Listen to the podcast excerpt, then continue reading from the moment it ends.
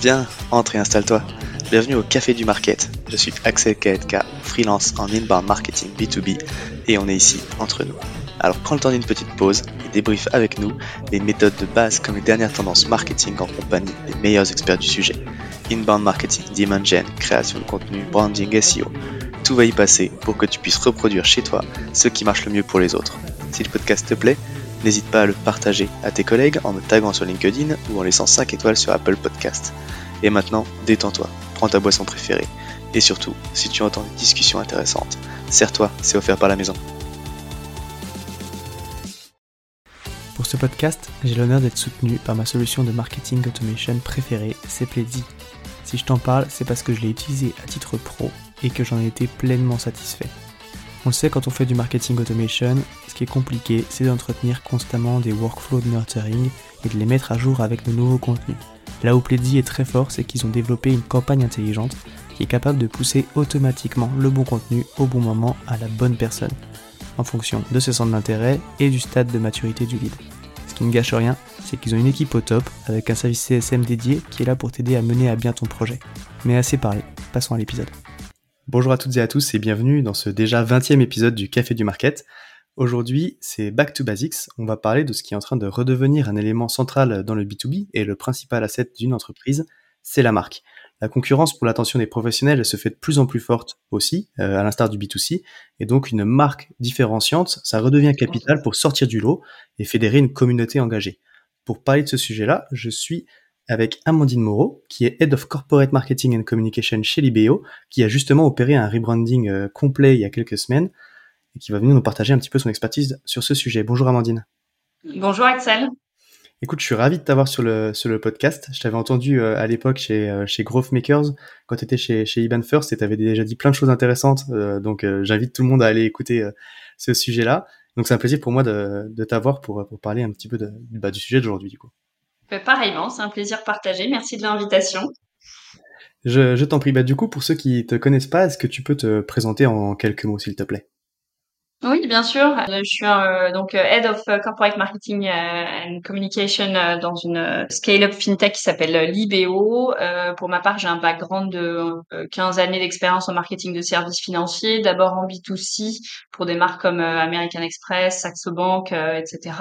Et puis j'ai opéré un virage en marketing B2B il y a 5 ans où j'ai en effet été VP marketing pour une scale-up qui s'appelle Iban First spécialisée dans les paiements internationaux.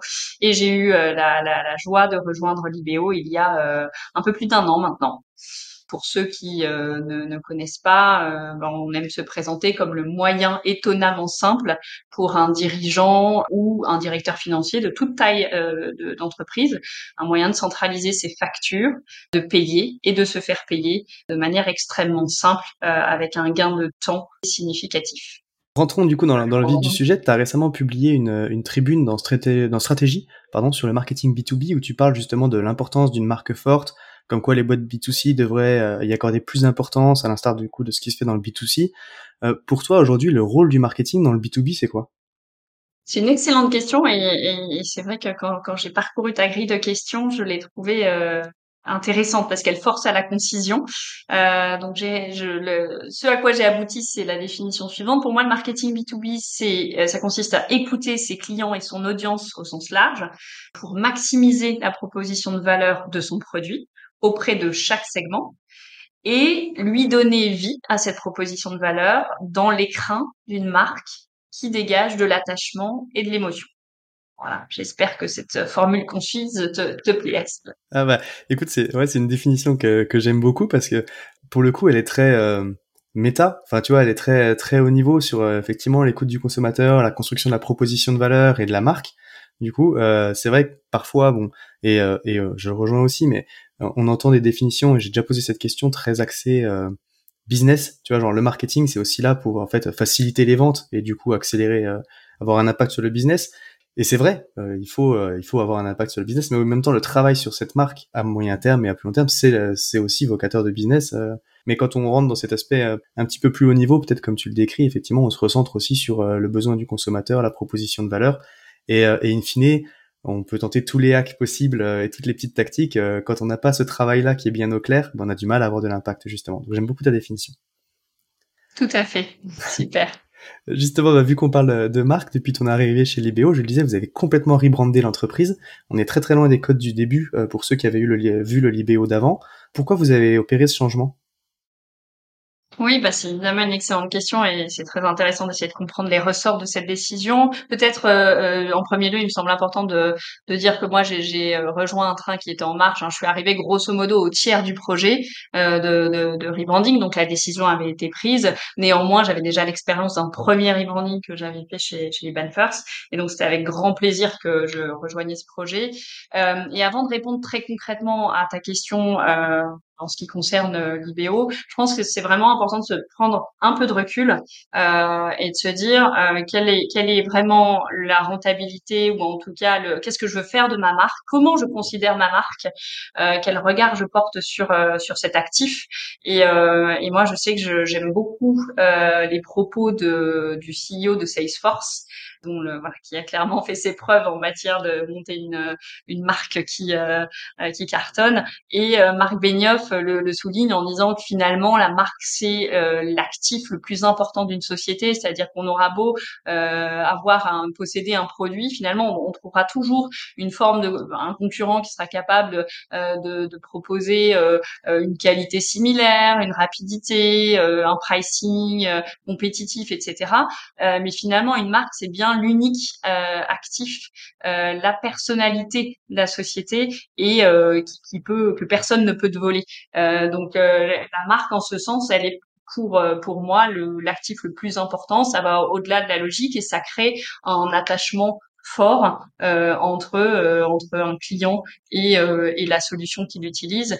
Et, et, et, de nouveau aussi avant de répondre très concrètement et de me pencher sur le cas de Vibeo j'aime bien aussi les ce que ce que disait le CEO d'Alan sur le sujet c'est-à-dire qu'une marque il faut pas la vivre en, en, en, une seule fois. Il faut itérer sur sa marque de la même manière qu'on peut itérer sur des campagnes marketing sur son produit etc bah, la marque c'est pareil c'est-à-dire que quand on a une vision euh, long terme, mais que euh, qui, qui, est hyper claire, mais qu'en parallèle on a un produit qui en est encore cassé balbutiement, évidemment il faut faire en sorte que le fossé soit pas trop grand et qu'on ait un positionnement euh, qui colle avec le produit euh, existant.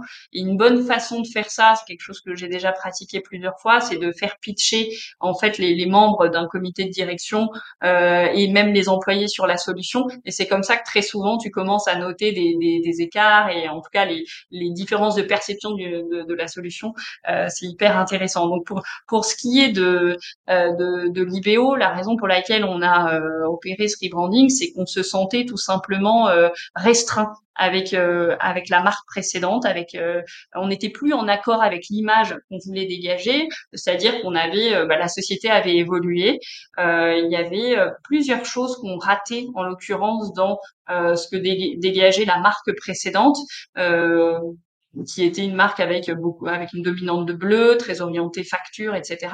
Et on trouvait que ça, euh, ça, ça, ça on, ratait euh, quatre choses. On avait euh, un produit qui avait euh, beaucoup grossi. On a 150 000 entreprises qui paient et se font payer sur la plateforme. Il y a un aspect communautaire très fort que la marque précédente ne transmettait pas du tout. Euh, de même, elle ne transmettait pas toute l'ambition du produit, qui est maintenant beaucoup plus complet. et puis des des, valeurs telles que la, telles que la sérénité qu'on retrouve d'ailleurs dans la marque euh, actuelle euh, euh, de, de, manière importante. Donc il y avait et, et, tout ça dans un contexte d'expansion européenne. donc je dirais voilà, on, on, se sentait trop cantonné. Et puis ce rebranding, ça a été l'occasion de se dire, bah, au travers de, de, cet investissement sur la marque, on sait qu'on va pouvoir faire quatre choses. On va pouvoir positionner le marketing tout au long de, l'entonnoir de conversion, euh, de, l'entonnoir euh, d'acquisition, et c'est-à-dire et donc permettre au marketing de ne pas être seulement un point d'entrée dans le dans cet entonnoir. Euh, investir sur sa marque, c'est aussi la, promesse d'augmenter les taux de conversion, puisqu'on a des prospects qui normalement ont une meilleure compréhension de la proposition de valeur du produit Ça augmente aussi la, la fidélisation et l'engagement des clients existants. Et puis, et puis la marque, c'est aussi la possibilité de travailler bah, tout simplement son employer branding et de créer de l'attractivité autour de la société. Voilà pour, pour, répondre à ta question. Et euh, ouais, donc en fait, ça, ça revient un petit peu sur cette idée d'itération euh, que tu développais, où au final, bah, vous vous étiez un petit peu étriqué parce que, bah, comme tu le dis, en fait, il y, a la vision à long terme, mais tu as aussi euh, bah, le produit comme il est euh, entre le MVP et puis un produit qui a, qui a plusieurs années de développement. Bah, on n'est pas du tout dans le même spectre fonctionnel et donc la promesse n'est pas tout à fait la même. Donc en fait, ce rebranding, ça correspondait un petit peu à un changement d'échelle, à un changement d'étape du coup de la société, bah, pour pour plus collé à la vision du moment et, euh, et en fait à la promesse que vous vouliez que vous vouliez délivrer en tout cas. Absolument, euh, ouais. Super intéressant. Et c'est vrai que tu as raison de, enfin, quand tu, tu, le dis plusieurs fois, c'est vraiment un asset important. Tu vois, c'est quelque chose qu'on manque, je trouve, des fois, euh, parce que quand tu parles de marque, comme on dit, c'est un aspect qui est un peu méta. Des fois, les, les dirigeants peuvent avoir du mal à se représenter, mais ça se valorise aussi, en fait, en, en termes capital. Tu vois, je, j'avais sorti cette, cette stat une fois, c'est Brand Finance qui fait ça, ces études-là, je crois, tu vois, par exemple, pour Apple, qui est, qui est très très connu, on va dire. Aujourd'hui, ils ont quoi, 3000 milliards de, de, capitalisation, je crois, et la marque, elle est capitalisée à 330 euh, milliards. Donc c'est un dixième de la, de la valorisation de la boîte qui est portée par la marque. Et ça, c'est Apple, mais euh, il y a des boîtes comme Walmart ou des trucs comme ça où tu montes quasiment à 50%, quoi. Donc c'est pour dire c'est vraiment, en plus, c'est vraiment considéré aussi comme un asset, euh, tu vois, qui peut, qui est dans la valorisation et ça relève, relève en fait aussi un petit peu l'importance du sujet, quoi. Complètement. Ok, et donc voilà pourquoi vous aviez décidé ce changement-là, et donc maintenant, bah, c'est le comment. Comment est-ce que vous avez opéré ce changement pour préciser justement votre positionnement et gérer la transition? Oui, alors bah, de manière extrêmement concrète et, opérationnelle même, je dirais. Bah, je pense que c'est important de rappeler que le projet euh, de, de rebranding, c'est un projet qui a pris entre 6 et 8 mois euh, de bout en bout. Euh, et, euh, et ça commence tout simplement par des réunions avec les fondateurs de l'IBO pour euh, s'assurer que la nouvelle euh, identité euh, soit en phase avec la raison d'être de la société. évidemment, recueillir leurs ambitions, leurs visions, ça c'est c'est absolument clé. bien entendu, on a fait un appel d'offres et en l'occurrence pour nous, c'est Coto euh, qui, qui l'a euh, emporté. Euh, Coto, c'est notamment donc c'est une agence londonienne. Alors ils sont particulièrement forts en Grande-Bretagne parce que moi, il s'avère que c'est la deuxième fois que je travaille avec une agence londonienne sur un rebranding. Euh, Coto, ils sont notamment à l'origine de la de la marque Airbnb. Euh, et puis plus récemment, j'ai vu qu'ils avaient été utilisés par par Conto également. Donc donc voilà. Et ensuite, bah on a on a travaillé main dans la main avec Coto qui a fait un super euh, travail, donc je leur tire mon, mon chapeau au passage. Euh, et le, le, le point euh, concret dans le déploiement, ça a été surtout évidemment un alignement avec toutes les équipes chez l'IBO, parce que bah, rebrander, c'est pas simplement rebrander évidemment quelques éléments marketing, mais on parle de tout le site internet, de toute la plateforme euh, qu'on met à disposition des clients, des présentations commerciales, etc. Donc il était hyper important d'impliquer tous les employés dans euh, dans ce lancement, dans ce rebranding. Ok. Et euh, d'accord. Donc il y a, ouais, il y a, y a l'étape de la validation un petit peu euh, du, du process. T'as dit, euh, du coup, c'est plusieurs mois. Il y a le, travail avec l'agence du coup autour du, du rebranding. Et après, il y a le déploiement. Le déploiement, c'est progressif euh, parce que tu as dit, t'as le site internet, t'as les plaquettes commerciales. Enfin bref, il y a tous les types de supports qui doivent être harmonisés. Du coup, est-ce que c'est quelque chose qu'on fait progressivement ou est-ce que vous avez tout préparé en avance et euh, vous avez dit ok maintenant c'est on off quoi on lance un nouveau site euh, ce jour-là et tout change du jour au lendemain quoi ah ouais, c'est une excellente question. Non, bah évidemment, c'est progressif. Alors, on s'était fixé euh, très concrètement une, une date de, de hard launch, comme on appelle ça. Hein. C'est clairement une date butoir où euh, la promesse était qu'on ait un, le site internet qui soit mis à jour, etc. Mais évidemment, on pouvait pas avoir tous les collatéraux euh, mis à jour pour le même jour. Ça, c'était impossible. Surtout que bah, euh, qui dit startup scale-up dit aussi environnement avec des ressources limitées, etc. Mmh. Donc, on a fait ça en, en en progressif pour répondre euh, très concrètement à ta question. Et je dirais que le point d'orgue, en plus, on a eu la chance de, de pouvoir accompagner notre rebranding peu de temps après euh, d'une euh, campagne TV, donc ce qui montre que ce, finalement ce rebranding il s'est euh, derrière euh, étalé sur sur plusieurs mois. Ok. Et donc alors l'effet de ça, est-ce qu'aujourd'hui tu as, as observé une évolution de la dynamique entre l'avant et après du coup? Complètement. Pour moi, il y a vraiment eu, euh, en effet, comme tu dis, un avant et un après rebranding. On a eu un effet booster euh, en termes de, de vente notamment. Alors, c'est vrai que ça s'est couplé également peu de temps après avec une, campagne TV. Mais clairement, on a fait plus 80% euh, d'utilisateurs sur notre premier euh, trimestre 2022, donc vraiment quelques mois après le rebranding. on a eu des feedbacks très très positifs de, nos clients, de, notre entourage, de nos investisseurs, etc. Et, et pour te donner un exemple vraiment hyper concret, on était récemment à un, événement en, Grande-Bretagne et, et, notre marque avait euh, été clairement hyper visible au milieu euh, de marques qui étaient encore dans des standards euh, coloriels de la finance, euh, à savoir le bleu marine, le noir, etc. Et, et, et, nous, on dégageait vraiment avec nos couleurs, notre identité. On a notamment cette mascotte qui nous accompagne, qui est la, la, la main symbolique qui vient en aide aux entrepreneurs. donc clairement, il y a un avant et un après, et le ROI, il se mesure, j'ai envie de dire, à tous les jours de la vie chez Libéo. Ok, donc euh, ouais, beaucoup du coup sur la, visibilité, la notoriété, l'acquisition, et sur la rétention aussi. Bah, on a on a cette énorme euh, chance chez chez Libéo de de pas souffrir euh, de, du churn. C'est-à-dire qu'on a une plateforme, si tu veux, une fois une fois qu'on a des les gens qui ont pris goût à son utilisation et qui ont compris réellement sa valeur ajoutée de faire des de planifier de, des, des paiements ultra sereinement euh, on a on a très on a on a la chance de de, de pas avoir ce sujet là euh, qui, qui, est une problématique mais euh, euh voilà.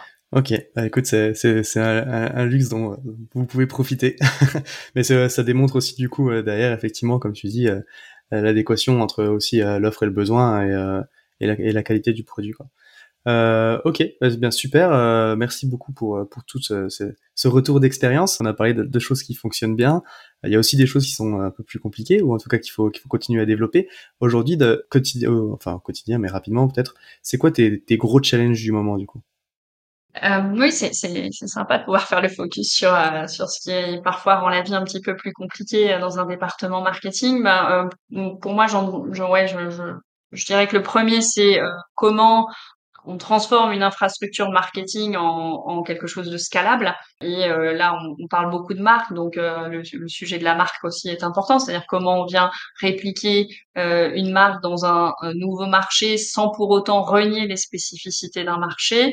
Comment on vient aussi adapter la proposition de valeur par rapport au marché. Donc, je dirais de manière générale toute cette problématique de scalabilité qui est qui, qui est clairement un challenge. Et, euh, les deux plus gros challenges du moment, par ailleurs, euh, il y a euh, clairement un sujet de recrutement, d'aller chercher les, les, bons talents, euh, le, le, bon mindset. Et puis le, dernier, je dirais vraiment tout le sujet autour de, ce qu'on appelle le sales enablement, c'est-à-dire vraiment la relation marketing et commerciaux et comment le marketing peut aussi euh, euh, bien pousser euh, ses compétences auprès des commerciaux, c'est-à-dire euh, bah, transmettre le, les, bons messaging, le bon contenu, etc., et, faire en sorte que toute l'usine qu'on construit en marketing soit parfaitement exploitée et utilisée du côté des commerciaux. Ok, ouais, trois trois sujets intéressants. Et c'est vrai que c'est des choses des choses qui qui reviennent. Tu vois, on en parlait dans un épisode précédent avec Geoffrey Vion, qui est VP Market chez euh, Cotton Square aussi justement sur l'ouverture de nouveaux pays et le recrutement des talents et les profils euh, qu'ils cherchent justement c'était c'était intéressant puis après les relations sales market c'est euh, ça revient c'est un fil rouge c'est toujours un petit peu le nerf de la guerre parce que c'est vrai que à la, fin euh, enfin à la fin des fins c'est quand ces deux équipes là ont des objectifs qui sont partagés et qui travaillent ensemble que ça fonctionne bien aussi quoi et comme tu le dis au market en plus surtout avec la marque et puis quand tu travailles beaucoup aussi autour du contenu des choses comme ça bah, tu produis beaucoup de choses qui, qui doivent pouvoir servir aussi euh, aux commerciaux, et puis tu vas générer aussi des leads qui doivent être travaillés par les commerciaux. Et les commerciaux, ils ont aussi des besoins euh, parfois, donc bon, c'est toute une interaction qu'il faut être capable de gérer et de mettre en place. Quoi. Sachant que parfois, chacun a ses objectifs en plus. Ben écoute, merci, euh, merci pour ce partage-là. Si on devait, du coup, de tout ce que tu dit, retenir un conseil pour une entreprise B2B qui veut justement relancer un petit peu sa strat marketing, ce serait quoi? Alors un conseil, évidemment, c'est un challenge. Surtout, je suis quelqu'un d'assez loquace. Si, si, si ça ne te dérange pas, j'en citerai plutôt trois. Euh, Permets-moi cet écart. Le premier, c'est évidemment de ne pas travailler en silo sur un rebranding. C'est hyper important d'inclure toutes les personnes clés de la société dans la réflexion euh, et s'aligner dès le départ avec les fondateurs et avec euh, avec le comité de direction sur les attentes liées euh, au rebranding. Donc vraiment, euh, ça c'est hyper important de ne pas travailler dans sa tour d'ivoire, je dirais euh, deuxièmement, je pense qu'il faut pas hésiter à être audacieux euh, sur quelque chose qui au début peut paraître dangereux. Euh, moi, je l'ai vu, hein, très honnêtement, on est allé casser certains codes et qui, qui, ne qui ne plaisent pas toujours dans un environnement financier historiquement sérieux. mais en fait, moi, ce que je constate, c'est qu'être audacieux, ça, c'est clairement payant à, moyen et long terme. Voilà. Et puis le, troisième, euh, je, le troisième conseil, c'est euh, de ne pas mettre non plus trop d'emphase émotionnelle euh, sur des bénéfices finalement entre guillemets bassement fonctionnels quand on est dans une phase d'adoption. Donc toujours veiller à, ce qu'il n'y ait pas un trop grand écart entre la proposition de valeur du produit et l'émotion qu'on veut, qu'on veut dégager. Ok, d'accord, ouais, ne, pas en faire des caisses, si on traduire un petit peu dernier. Et euh, j'aime bien ton deuxième, euh, ton deuxième conseil aussi, du coup, parce que c'est vrai que c'est quelque chose, euh, quelque chose qu'on oublie, qu'on a peur, on cherche toujours aussi à, à plaire à tout le monde. et quand tu parles d'audace et qu'au final casser des codes, peut-être que tu vas déplaire à certains, mais d'un autre côté, tu vas avoir aussi un, un, engagement beaucoup plus fort au final de ceux qui, qui apprécient ton positionnement, et c'est comme ça qu'on se différencie aussi et qu'on sort du lot, bah c'est à la fin s'il y a des gens qui nous aiment pas, c'est aussi parce qu'il y a des gens qui il y a d'autres gens qui nous aiment très fort quoi et au, final bah ces gens-là ils sont juste pas pour nous et c'est pas grave, ça empêche pas de se développer non plus. Euh, Tout à fait. Bah écoute, merci beaucoup, euh, merci beaucoup Amandine euh, pour ton passage sur le podcast. C'est plein d'enseignements, c'était super intéressant. si jamais il y a des questions pour toi, éventuellement on peut te contacter par LinkedIn, peut-être passer un petit message. Absolument, oui, oui, LinkedIn ou tout simplement amandine@libeo.io. Et eh ben voilà, et eh ben écoute, comme ça c'est donné. Et s'il y a des commerciaux qui passent par là, vous avez l'adresse pour prospecter. Euh, merci beaucoup encore une fois, Amandine. C'était un super échange, un vrai plaisir. Et je te dis donc à bientôt. Merci Axel, à bientôt. À tous ceux qui ont tenu jusqu'ici, déjà merci beaucoup, et j'imagine que le sujet vous a plu, donc n'hésitez pas à envoyer de bonnes ondes à notre invité. Pour ceux qui le souhaitent, le meilleur moyen de soutenir le podcast, ça reste d'en parler autour de vous et de laisser 5 étoiles sur votre plateforme d'écoute préférée. Je compte sur vous. Et dans tous les cas, je vous dis à bientôt pour un prochain rendez-vous au Café du Market.